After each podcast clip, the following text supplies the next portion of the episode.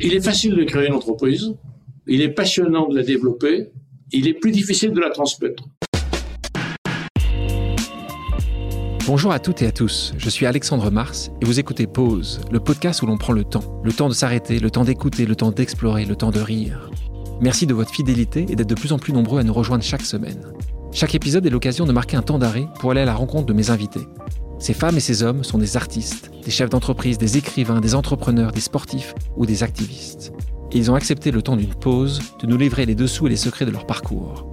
Nous allons parler de réussite et d'échec, d'engagement et de mission, d'entrepreneuriat et de défis. Un moment unique et sans concession pour vous inspirer et vous évader. Vous êtes en pause, soyez les bienvenus. Surnommé l'abbé Pierre version entrepreneur, mon invité d'aujourd'hui est la tête d'un empire pharmaceutique qu'il a bâti il y a quelques décennies. Issu d'une famille de biologistes, scientifiques, il poursuit la voie ô combien noble et avec la manière en faisant rayonner l'expertise française à l'international. Classé dixième plus grande fortune en France, il met son pouvoir financier au service du bien commun. Engagé politiquement auprès de sa belle région lyonnaise, d'une part, et d'autre part à travers sa fondation, la Fondation Mérieux sans compter ses engagements quotidiens, dont l'entreprise des possibles, qui opère en faveur des sans-abri. Il nous fait le plaisir d'être au micro de pause pour revenir sur sa vie au service de la santé de tous. Bonjour Alain Mérieux. Bonjour Alexandre. Quelle joie de t'avoir avec nous aujourd'hui. Comment tu vas? Je vais pas mal pour euh, une personne d'un certain âge, je me porte pas trop mal. Comme je le disais dans l'intro, on t'a surnommé l'abbé Pierre version entrepreneur. Je crois que c'est je crois que l'abbé Pierre était lyonnais lui aussi, c'est ça? Oui, il était lyonnais, mais très sincèrement, euh, je me suis jamais pris pour l'abbé Pierre. Tu es né en, 1938, as grandi à Lyon. Ta famille est d'abord reconnue dans l'univers de la soie. Euh, ton grand-père Marcel, lui, a décidé de faire la révolution et s'attaque à la biologie en fondant sa société pharmaceutique. Ton père devient quant à lui docteur spécialiste des vaccins. À quoi ressemblait la vie d'Alain Mérieux, enfant? Mon enfance a été euh, très agréable. J'ai vécu dans un environnement euh, familial qui était assez chaleureux, un côté paternel euh, appartenant à la bourgeoisie lyonnaise et un côté maternel qui m'a qui m'inspire toujours beaucoup, qui était de milieu beaucoup plus simple d'une famille euh, de Haute-Savoie. Et mon grand-père maternel avait une scierie. Et c'est ce y avait. Peut-être, je tiens de lui mon amour des arbres que je garde. Et quel, côté, quand tu parles de Savoie, c'était quel village? La scierie du, du grand-père, il était où? Ah ben, j'ai surtout l'odeur du bois qui règne et puis euh, mais toutes mes vacances ont été euh, avec mes grands-parents auprès du lac d'Annecy qui est encore aujourd'hui ce sont mes racines parce que nous avons la maison familiale a été apportée à la fondation et nous avons nos racines auprès du lac d'Annecy donc qui est pour moi le plus bel endroit du monde. On va revenir en, on va revenir, pas jamais chauvin, hein, Alain Mérieux. Euh, après, le, après le bac, tu, commences d'abord, et ça je ne le savais pas, euh, pour être franc, tu d'abord commences à Sciences Po. Et puis tu, finalement tu abandonnes, et donc tu vas faire un internat de pharmacie à Lyon. Alors c'est euh, d'où il vient? Pourquoi ce changement radical? Quel était ton déclic? Pourquoi tout d'un coup partir de Sciences Po pour aller faire ton internat? Bon, c'est simple. D'abord, la, vocation pharmaceutique, était familiale et légale, puisqu'à l'époque, seul un pharmacien pouvait être euh, patron d'une entreprise pharmaceutique. Donc, euh, j'ai fait mon internat qui m'a beaucoup apporté. C'est un internat en biologie, en fait. J'étais attaché au service des infectieux à la Croix-Rouge. Ça a été pour moi la grande découverte de la maladie. C'était à l'époque euh, la poliomyélite qui remplissait le service d'enfants euh, condamné euh, à terme, puisque, hélas, il n'était pas récupérable euh, physiologiquement. Et c'était pour moi la découverte à la fois de la, souffrance, de l'enfance qui n'a pas d'espoir, et puis la découverte également d'un monde assez rablaisien à l'époque et qui secouait ma vieille éducation bourgeoise. Mais d'ailleurs, tu, le disais, parce que quand tu fais ton, internat au service infectieux de l'hôpital de la Croix-Rouge, d'ailleurs, tu l'as cité, tu as dit J'ai travaillé avec passion à l'hôpital, j'y passais ma vie, j'aurais pu faire une carrière médicale. Tu, regrettes de ne pas avoir continué dans cette voie? Je, regrette parce que j'ai adoré mon contact avec l'hôpital, le, malade. Bon, et puis les choses ont été ainsi faites que c'était l'époque où je suis, j'ai décidé à la fin de mes études, euh, même avant la fin de mon internat, de partir euh, à, l'armée, de passer deux ans euh, au service militaire, qui était un peu long à l'époque. Et au retour, je suis allé très vite dans l'entreprise, puisque j'ai été mêlé à la création d'une entreprise qui est devenue aujourd'hui Biomérieux qui s'appelait BD Mérieux à l'époque. Mais là, tu vas trop vite, tu vas trop vite. Moi, je, je suis intéressé par continuer à savoir. Moi, déjà, il y a une question et une réponse que tu m'as pas donnée. Pourquoi tu quittes Sciences Po? Parce qu'au début, tu commences Sciences Po. Je me trompe pas, tu étais bien allé. J'ai commencé Sciences Po, je suis très fier. J'avais été reçu à Sciences Po pour passer un interview que j'avais brillamment réussi. Mais à l'époque, j'étais militaire, j'étais venu euh, avec ma tenue militaire de l'époque, qui était, je portais à l'époque le béret rouge, et Sciences Po était considéré comme plutôt euh, gauche et les, parachutistes plutôt droite.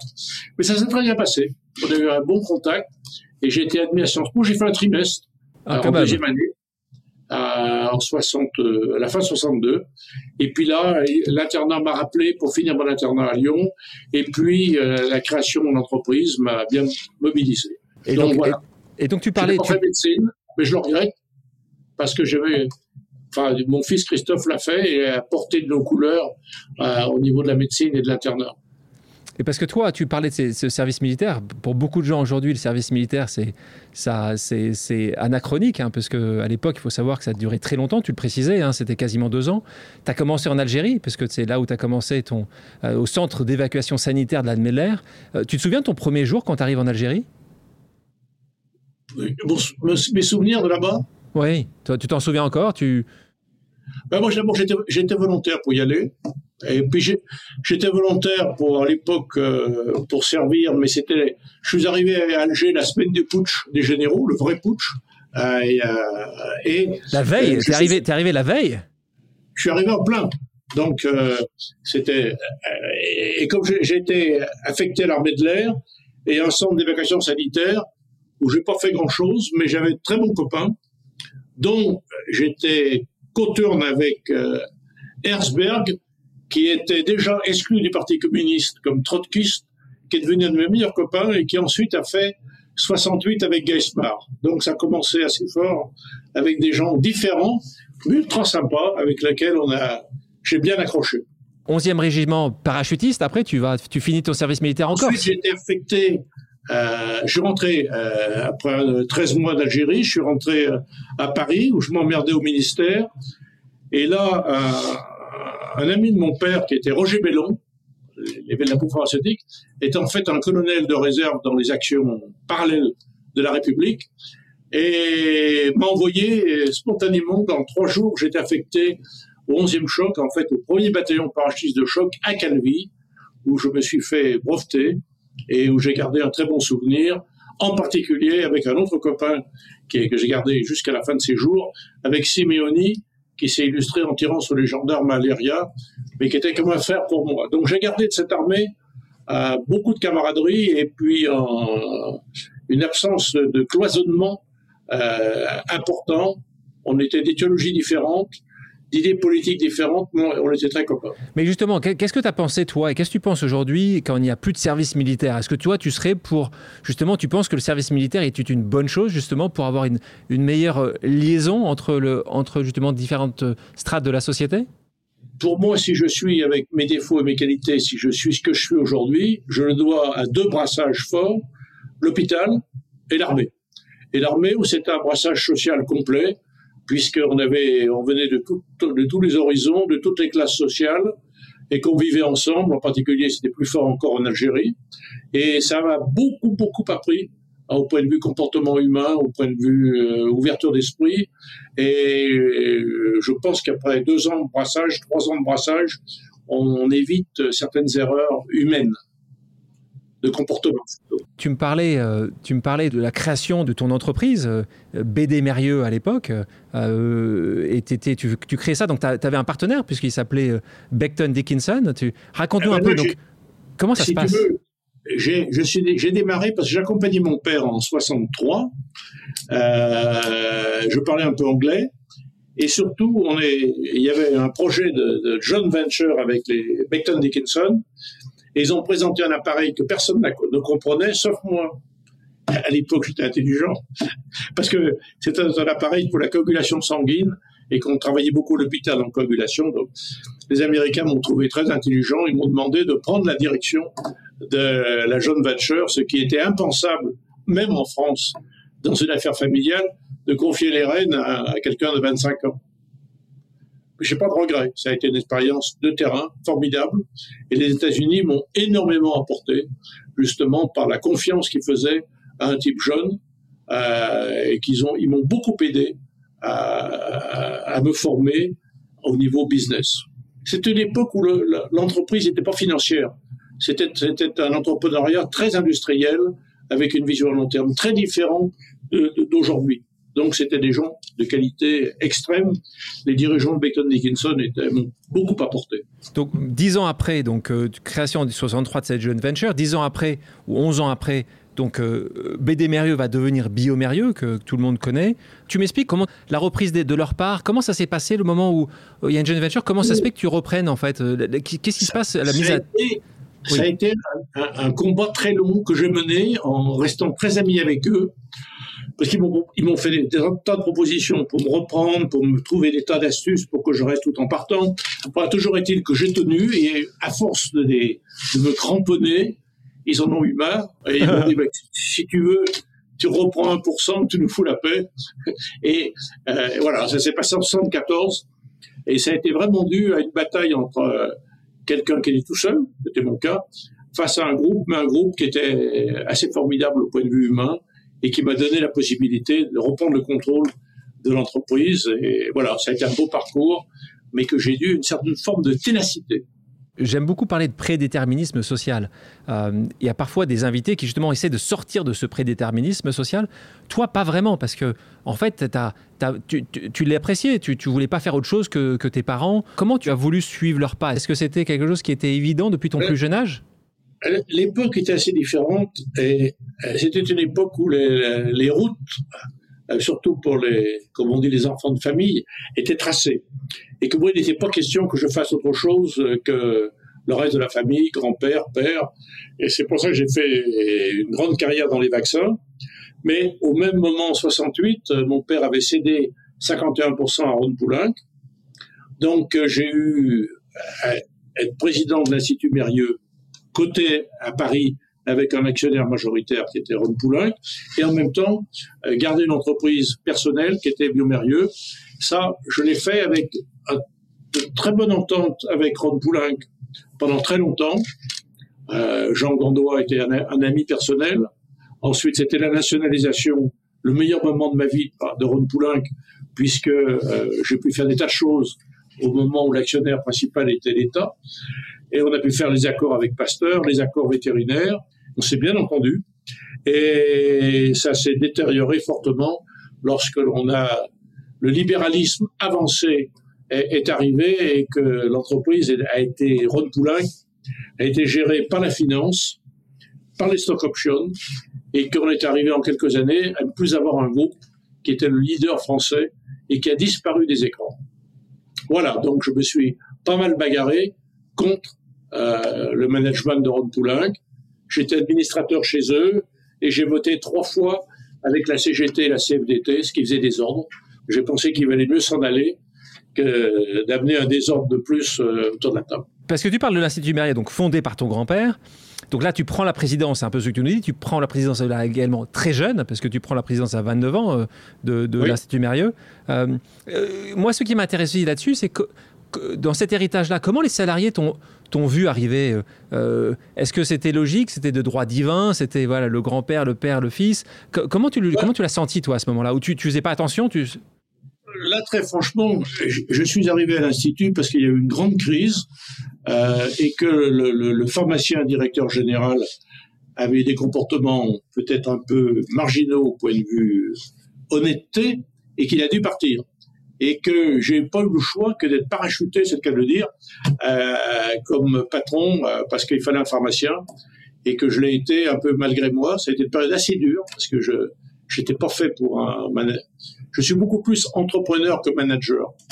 Donc euh, diriger à 27 ans une boîte de 800 personnes dans un secteur de pointe avec beaucoup de caractériel comme on en a en biologie, donc c'est pas facile C'est pendant cette période-là où tu pars, tu repars aux États-Unis et tu vas compléter tes études euh, pour passer à la. J'ai fait, le cours de, le petit cours de Harvard. J'étais à la business school pendant six mois.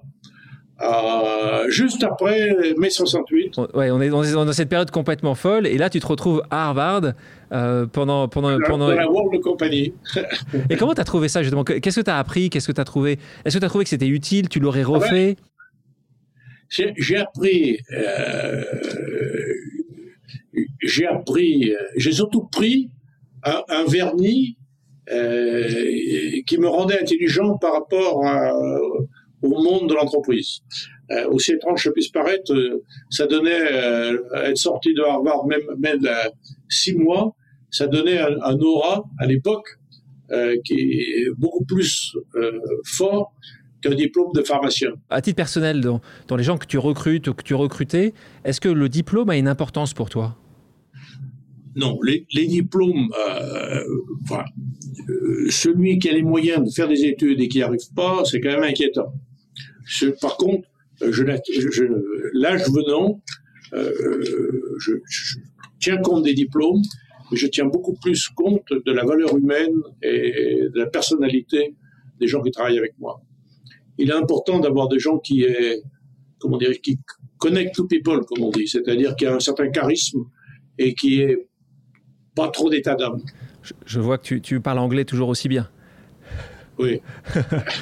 Euh, dis-moi, Gilles, euh, dans, ce podcast, on, a appelé euh, un certain nombre de personnes qui ont une grande estime pour toi et on leur a demandé de te poser une question. C'est une pause amicale. On va commencer par la, première question qui est posée par Hélène Lafont-Couturier, qui est donc la directrice générale du Musée des Confluences.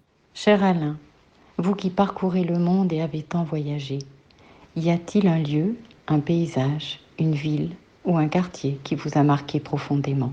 Il y a deux endroits qui, m'ont beaucoup marqué dans ma vie, qui sont assez proches. C'est le lac d'Annecy, parce que j'y ai passé toute mon enfance et j'y ai énormément de souvenirs.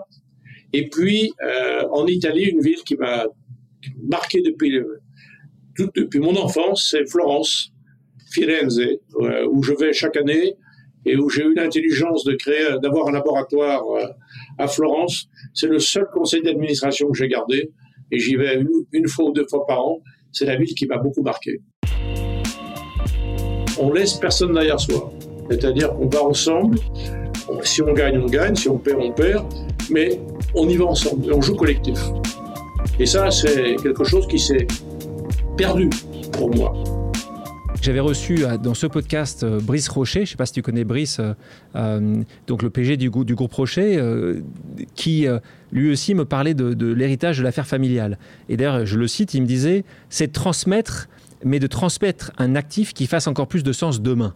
Est-ce que tu rejoins justement son opinion, toi qui as vu justement Alexandre devenir d'abord DG en 2014, puis PDG en 2017 de Biomérieux?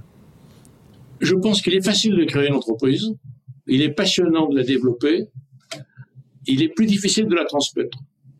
Et, là, j'ai eu la, chance d'avoir le dernier de mes fils qui a eu le courage de relever le défi et d'avoir un, ami qui est Jean-Luc Bélingard qui a pris la présidence, qui a formé Alexandre à, ce poste et qui lui a cédé au bout de quelques années. Donc c'est une transition qui a été pas facile à mener, qui s'est passé dans beaucoup de, problèmes familiaux que tu connais, que j'ai eus, mais qui donne, je dirais, à l'équipage une certaine force de caractère. Je pense qu'une entreprise euh, familiale, quand elle a des valeurs profondes, euh, si on a la chance d'avoir un fils capable de, relever le défi, euh, c'est même pour l'entreprise bien perçu. J'étais très frappé dans des moments difficiles d'avoir de la part des partenaires sociaux, ce qu'on appelle les, organisations syndicales, beaucoup d'aide, beaucoup d'aide pour garder l'entreprise familiale, pour garder des valeurs et pour pas pour tenir. Je me rappelle toujours mon délégué CGT qui me, avec qui on, s'engueulait gentiment, mais on s'engueulait et qui un soir j'étais un peu effondré dans ma bagnole au parking et qui et que je vois un type qui approche dans la nuit et qui me dit il faut tenir ben, tu sais, c'est un message plus fort que, que, que, que, la shareholder value. Hein. Ah, share order value. Ça, c'est ce que tu avais, appris en 1968 à Harvard, ça, la share order value. Non, mais c'est plus important d'avoir des gens autour de soi qui sont bah différents de nous, qui, sont, qui représentent une autre optique, mais qui sont avec vous dans les, dans les coups durs. Et je pense que c'est comme. Enfin, j'essaye euh, modestement de garder dans une entreprise le même style, la même volonté euh, que l'on avait dans des unités parachutistes. Hein. C'est-à-dire que on laisse personne derrière soi et euh, même le pharmacien, j'en suis un, est, est, forcé de passer la porte de l'avion parce que tout le monde y va. Et je crois que c'est important que dans une entreprise, il y ait cette forme également de solidarité et de partage qui est fondamentale. Aujourd'hui, donc, avec Alexandre, qui, dirige Biomérieux, est-ce que tu, parfois tu as envie de lui donner des conseils? Parfois tu, te réfrènes de lui donner ces conseils-là? Est-ce que tu le regardes avec, avec fierté? J'ai quitté tous mes postes d'administrateur de, société. Je reste euh, au conseil de Biomérieux sans voix de vote. Euh, je reste provisoirement, mais j'ai pris du recul et je me consacre essentiellement aux fondations que nous avons, celle que j'ai récupérée, qu'avait créée mon père, et celle que nous avons créée, euh, Chantal et moi, en souvenir de Christophe et de Rodolphe. De tes deux enfants Et que ces fondations ont permis qu'un tiers du capital a été apporté à cette fondation. C'est les seuls qui touchent le dividende. Euh, j'ai tout ce qu'il faut pour bien vivre, donc j'ai pas besoin de dividendes. Donc ils sont apportés soit à l'entreprise, soit aux fondations. Et c'est ma fierté aujourd'hui d'avoir euh, des fondations familiales qui sont présentes dans 17 pays avec des laboratoires présents dans des pays où personne ne va. Parce que c'est des pays euh, très vulnérables. Et tu parlais, de tu parlais justement de ta fondation, euh, la fondation que tu finances, une des fondations que tu finances avec un tiers donc de, de, de des, des, des, bénéfices de, de, du capital. Du capital. ça, est-ce que ça a été facile à faire accepter? Parce que tu l'as créé quand euh, c'était déjà en bourse Ou est-ce que ça a été... Euh, Écoute, quand on a donné un tiers du capital, Christophe était encore avec nous. Et j'en ai discuté avec euh, Christophe et Alexandre. Ils ont trouvé très naturel que Rodolphe ait un tiers, un tiers du capital de la société. Et c'est venu ah. très naturellement, Chantal aussi évidemment. Donc il n'y a pas eu le moindre problème. Ça s'est passé même avec une volonté collective de la famille d'associer ceux qui ne sont plus avec ceux qui restent. Euh, il y a un autre domaine euh, qui t'intéresse, euh, qui t'a beaucoup intéressé, en plus de la biopharmacie, évidemment des fondations, on va en reparler un peu plus tard sur les fondations, mais je voulais concerner deux secondes sur ton amour pour la politique. comment elle est rentrée dans, la, dans ta vie, la politique? Parce que es, évidemment, si tu avais passé quelques mois à Sciences Po, ce n'était pas de ce moment-là. Raconte-moi raconte-nous comment c'est comment, comment rentré? La, politique, c'est venu euh, pour une raison bien simple. Euh, j'ai eu pas mal d'événements pas faciles à traverser, dont l'enlèvement de Christophe en décembre 75.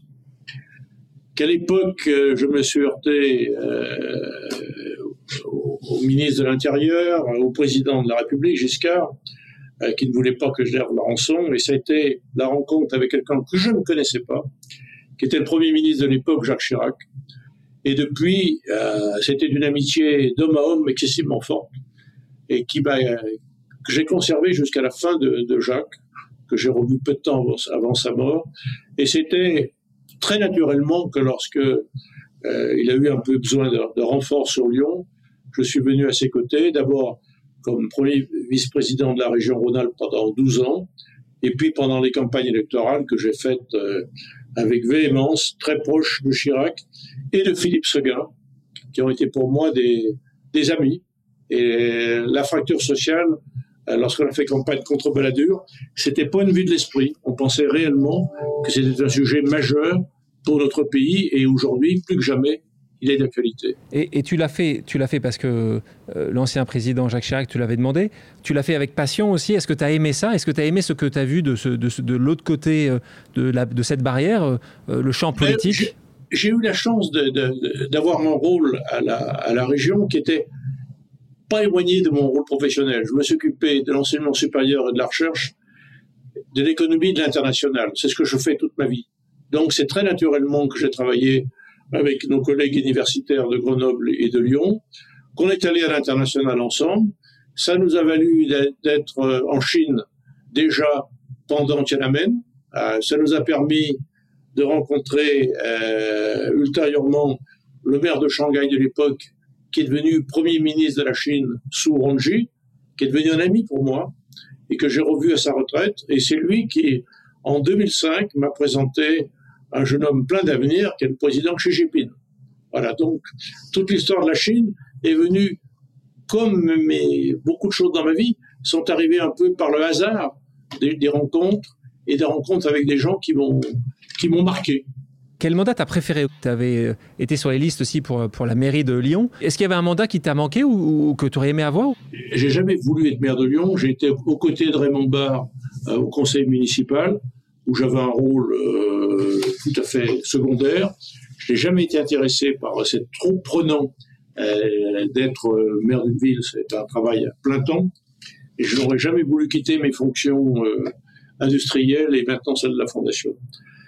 Mais ce qui est bien, c'est de venir dans un milieu différent du vôtre, d'apporter ce que je connaissais mieux que les élus politiques et de comprendre un peu les élus politiques, comprendre la nécessité du dialogue, du consensus. Donc finalement, c'est une opération que personnellement j'ai trouvée assez euh, gagnant-gagnant. Je pense que quand on aère les systèmes et qu'on se connecte, ça va un peu mieux. Tu, parlais, tu parlais du président Chirac. Euh, il a toujours bénéficié d'une grande popularité auprès des Français. Comment tu l'expliques, toi? Comment tu l'expliquerais? Bah, Je l'explique parce que euh, je le connaissais bien. Euh, c'est un homme qui a un cœur gros comme une maison. Type qui est vraiment profondément humain. Il a des défauts, tout le monde en a parlé. Mais bah, c'est comme à l'armée, c'est comme dans une entreprise. Si, si quelqu'un te dit on y va, il pose pas de questions tu y vas. Ah, et je crois que c'est important d'avoir dans la vie des, gens pour lesquels on a confiance, qui ont un charisme personnel. Et tu sais, je te disais tout à l'heure, on laisse personne derrière soi. C'est-à-dire qu'on va ensemble. Si on gagne, on gagne. Si on perd, on perd. Mais on y va ensemble. on joue collectif. Et ça, c'est quelque chose qui s'est perdu pour moi. Et en, parlant de, politique, et dernière question sur ce sujet-là, est-ce qu'on t'a proposé le ministère de la Santé un jour? Jamais. Jamais. Il m'a jamais proposé un poste de ministre et j'aurais d'abord comment jamais accepté. Donc c'était euh, là il y avait la question. C'est peut-être pour ça qu'il ne l'a pas proposé parce qu'il savait que tu allais le refuser. Non, je sais pas. Et d'abord le dernier poste que j'aurais pris c'est la santé. jamais sur ce poste-là. Et pourquoi dans ces cas-là? Pourquoi? Ah, Parce qu'il a d'abord euh, c'est un, État dans l'État, et qu'ensuite euh, j'aurais eu un conflit d'intérêts, j'aurais été critiqué immédiatement. C'était impensable. Mais rassure-toi, il me l'a jamais proposé. Euh, on, va faire, on va faire une, nouvelle pause avec, euh, justement, en parlant de, ministre et ministre de la Santé. je vais demander à Philippe Douste Blasi de te poser une question. J'ai une question pour vous, très personnelle. Pourquoi alors que vous êtes vraiment encore un jeune homme. Il suffit de vous entendre, euh, il suffit de vous voir, il suffit de vous écouter pour, pour comprendre que vous êtes très moderne, et que vous êtes passionné euh, par, par tout au fond. Euh, pourquoi, le jour de vos 80 ans, vous avez décidé de quitter tous tous les conseils d'administration que vous présidiez ou dans lequel, auxquels vous participiez c'est tellement dommage pour nous tous. Merci d'abord des éloges qui vous touchent. Et pourquoi j'ai quitté tous mes conseils d'administration à 80 ans? Parce que j'estime que c'était vraiment temps de partir. Euh, vous savez, il y a, on disait Tintin, c'est de 7 à 77. Et je trouve qu'il y a un âge pour tout. Et qu'à un moment, il faut déblayer la piste de décollage pour que d'autres décollent. J'ai gardé la fondation, ça me plaît beaucoup. Je sais tant que je peux être capable, je le ferai. Et j'ai gardé quelques activités euh, plutôt dans les domaines un peu fondation ou, autres que, la, nôtre. Mais je pense que le business a beaucoup changé. Euh, Alexandre pourrait vous dire que euh, je suis un peu dépassé au, point de vue euh, tout ce qui est connectique, euh, informatique euh, et autres moyens de communication, et qu'il faut avoir la sagesse à un moment euh, de, se connaître et la sagesse de savoir arrêter. Tu parlais de ce que tu continues à faire aujourd'hui. J'aimerais qu'on parle de l'entreprise des possibles. En février 2019, tu décides de te de lancer à nouveau dans l'entrepreneuriat, cette fois-ci social, à travers l'entreprise des possibles, en coloration avec plus d'une cinquantaine d'entreprises lyonnaises, EDF, e Crédit Agricole Centre-Est, le, le, groupe Apicil, évidemment l'Institut Mérieux. Est-ce que tu peux nous en dire un peu plus sur les missions et le fonctionnement de cette organisation? Rapidement, d'abord, nous sommes maintenant 80. Nous avons signé hier avec euh, l'OL, qui est le 80e partenaire, et j'ai donné comme objectif d'être 100 à la fin de l'année. Donc, l'idée m'est venue tout simplement, je passe beaucoup plus de temps dans les pays difficiles, vulnérables, où il y a beaucoup de misère, mais une extraordinaire solidarité sur place et des gens formidables. Tu reviens dans ta ville, qui n'est pas quand même une ville abandonnée et, en jachère, et tu retrouves ce cloisonnement, cette rigidité, cette classification qui fait que tout le monde a peur de l'autre, ne parle pas, et qu'en particulier, il y a un domaine qu'on refuse de voir, c'est ce qu'on appelle les invisibles, les gens à la rue. Donc c'est un domaine sur lequel euh, je un peu travaillé et je fais une maison qui porte le nom de mes enfants dans ce domaine. Et j'ai trouvé que le seul corps qui, pouvait bouger, c'était l'entreprise et nos collaborateurs qui ont besoin d'autre chose que la, simple réussite économique. Donc je suis allé voir le MEDEF, la CGPME, la, chambre consulaire, et vraiment j'ai reçu un accueil très chaleureux de leur part. On a bâti un, un modèle, plus ou moins valable, qui est l'entreprise des possibles, et qui est, on a lancé il y a moins de deux ans, et qui rencontre quand même un certain succès, et qui mobilise des gens pour, euh, et ça pour moi un but d'être efficace au niveau des nombreuses associations caritatives qui sont sur le terrain. Nous, nous sommes une plateforme entre le monde de l'entreprise et ces associations de terrain, et qu'on s'est rendu compte qu'il y avait un besoin, que ça correspond à une soif de parler entre nous, aussi bien les associations entre elles que les associations avec le monde de l'entreprise, et que lorsqu'on travaille ensemble euh, de façon ouverte et plutôt sympa, ben, ça mobilise pas mal, et qu'on arrive à faire bouger les choses. On le fait en liaison avec les services de l'État, avec les élus, quelle qu'en soit la couleur. Et à Lyon, on change de couleur assez fréquemment. Donc, mais on travaille quand même de façon assez sympa. Et à des moments, quand les tribus gauloises se, euh, se réunissent pour une cause qui les unit, on n'est pas mauvais. Et, tu peux justement nous parler de, l'impact, justement, c'est tout récent, deux années, aujourd'hui tu nous as dit 80 entreprises. Euh, il faut aussi le préciser, hein, tu as fait appel à la générosité des salariés du privé et de leurs employeurs pour des dons de congés payés, des prêts de locaux. Donc euh, vous avez été assez innovant dans ce que vous proposez. Euh, est-ce que tu peux nous donner le, nombre justement de sans-abri? Tu peux nous donner des, chiffres un peu sur votre impact au niveau, au niveau de la région? On, estimait euh, à Lyon, mais c'était avant le Covid, on estimait à, peu près 3000 euh, les sans-abri.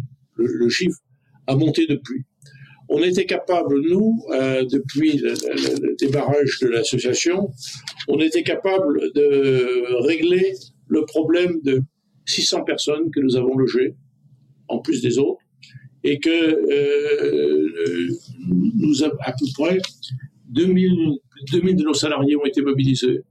Donc on arrive à, régler un certain nombre de problèmes et euh, on a aujourd'hui focalisation sur euh, la jeunesse qui à partir de 18 ans est lâchée un peu dans la nature et puis la femme euh, seule ou femme avec enfant qui peut pas aller aux, grands organismes, la peur physique est très forte et qu'il faut s'en occuper.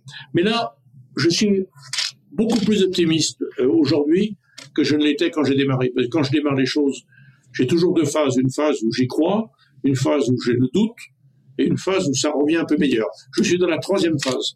C'est-à-dire que après une période de doute, on sent quand même que tout doucement, la mayonnaise prend. Et est-ce que ce que tu as monté à Lyon euh, pourrait être développé ailleurs? Est-ce que tu as parlé à d'autres entrepreneurs, d'autres Alain Mérieux, dans d'autres villes, pour monter quelque chose de similaire? J'ai eu récemment une rencontre à Marseille avec euh, une entreprise familiale très sympa, euh, honnête, et que je pense qu'ils vont bâtir la même chose à Marseille. Je crois qu'on ne peut pas non plus dire que le privé c'est bon, le public c'est pas bon ou, le contraire. Je crois qu'on a besoin d'avoir des gens qui aient la volonté de faire bouger les choses, d'ouvrir les portes. Toi qui as connu euh, et évolué dans, les deux sphères, la sphère publique et la sphère privée, laquelle, selon toi, aujourd'hui, est la plus à même de faire bouger les choses? Je pense que euh, aujourd'hui, je crois beaucoup plus euh, aux personnes, soit la tête d'entreprise privée, soit les choses publiques, qui veulent faire bouger les choses. Je crois qu'on ne peut pas non plus dire que le privé c'est bon, le public c'est pas bon ou, le contraire. Je crois qu'on a besoin d'avoir des gens qui aient la volonté de faire bouger les choses, d'ouvrir les portes, d'ouvrir les persiennes et qui, acceptent, je dirais, aujourd'hui c'est très difficile parce que partout, c'est un peu la peur. Hein. on a peur des autres, on les connaît pas. Le fait de pas se connaître, de plus fréquenter, de ne... j'avais ce matin une réunion sur sur les banlieues de Lyon. Les banlieues de Lyon, euh, moi je les connais pas. Hein. Euh, je sais que elles tiennent essentiellement économiquement parce qu'il y a la drogue, hein, qui ramène une certaine économie parallèle, mais qui est forte. Et tout ça, on, on ne se connaît plus c'est le grand problème de la société, c'est que elle, se recloisonne très vite et on ne se connaît pas. Euh, et les jeunes des banlieues connaissent pas les jeunes des, bons quartiers de Lyon. Euh, le, brassage du service militaire que j'ai connu était fabuleux parce que on n'avait pas le choix. C'était comme l'hôpital. Il fallait y aller au contact de gens que tu ne fréquentes pas habituellement. Et c'est quand on n'a plus ces, lieux de rencontre, euh, quand tu rencontres l'autre, tu, commences à mieux le comprendre, à mieux le respecter, et tu peux parler. Mais aujourd'hui, parler avec des gens que tu connais pas, dont tu ignores tout, c'est voué à l'échec.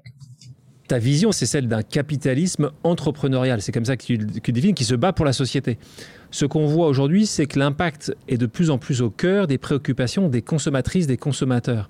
Et c'est ça qui est assez intéressant, c'est que euh, c'était un peu le point de, Faber euh, auprès de Danone, c'était euh, de se positionner en pensant que, la consommatrice et le consommateur allaient plutôt acheter son produit qu'un autre.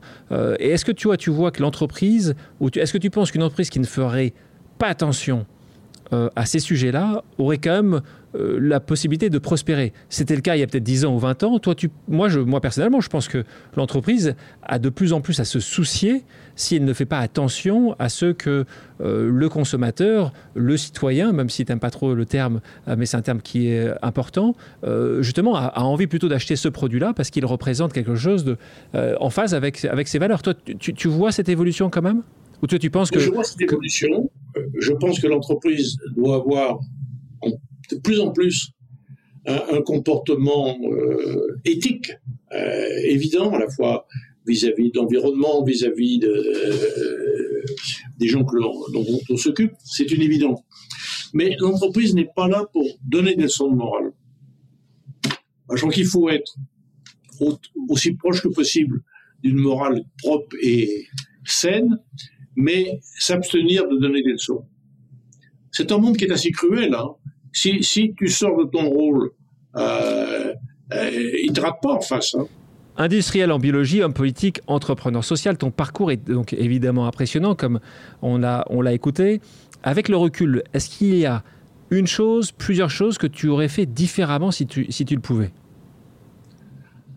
Ah, tout à fait. Euh, j'aurais évité, je ne m'étais pas rendu compte à l'époque, qu'un un groupe euh, industriel qui prend le contrôle d'une boîte familiale, c'est pas évident. Non, Ron Poulenc, c'est là tu nous parles de, l'histoire de Ron Poulenc. Je pense que nous aurions gardé l'activité vaccin.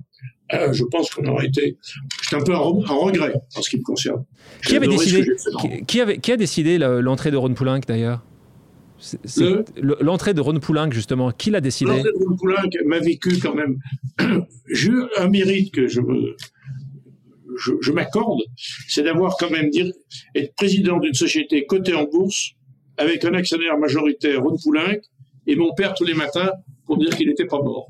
Donc, il faut le faire. Donc là, je, m'admire d'être tenu, d'avoir tenu 20 ans et d'avoir quand même développé l'entreprise et l'avoir mené euh, aussi bien que ça. Et, j'étais content de m'arrêter. et si tu devais mentionner un ou deux moments dans ta vie qui a façonné qui tu es aujourd'hui?